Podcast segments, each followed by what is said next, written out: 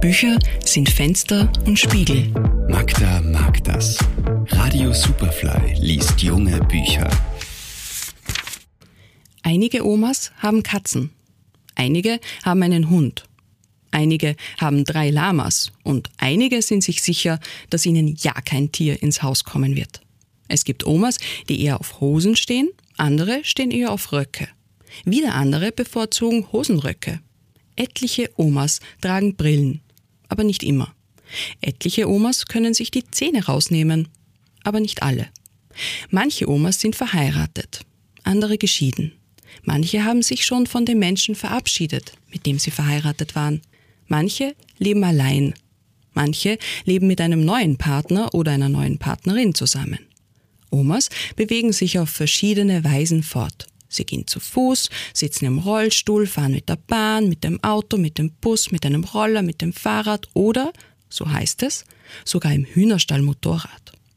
Es gibt Omas mit lauten Stimmen, mit zarten Stimmen, mit piepsigen oder sehr tiefen Stimmen. Einige sprechen beinahe unentwegt, andere so gut wie nie. Omas haben unterschiedliche Hautfarben, Augenfarben oder Haarfarben. Das ist sinnvoll. Dadurch wird die Welt bunter. Ja, es gibt wirklich viele Omas auf dieser bunten Welt, sehr viele. Und eine davon ist die Oma Klack. Das ist die Oma von Lilly und Frederik. Und wenn die beiden bei ihrer Oma die Ferien verbringen sollen, dann wird es sicher nicht langweilig.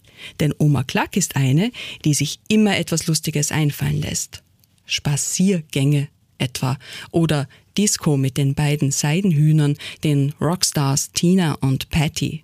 Lena Raubaum erzählt in Oma Klack macht Schabernack in einem heimeligen Tonfall und mit großem Selbstverständnis, wie abenteuerlich es sein kann, wenn sich die Generationen aufeinander einlassen.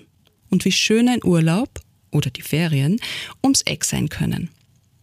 Wenn ihr nun noch wissen wollt, wie Eislaufen im Sommer geht und warum Oma Klack nun eigentlich Oma Klack heißt, solltet ihr hurtigst in Lena Raubaums frechlustiges Sommerabenteuer springen.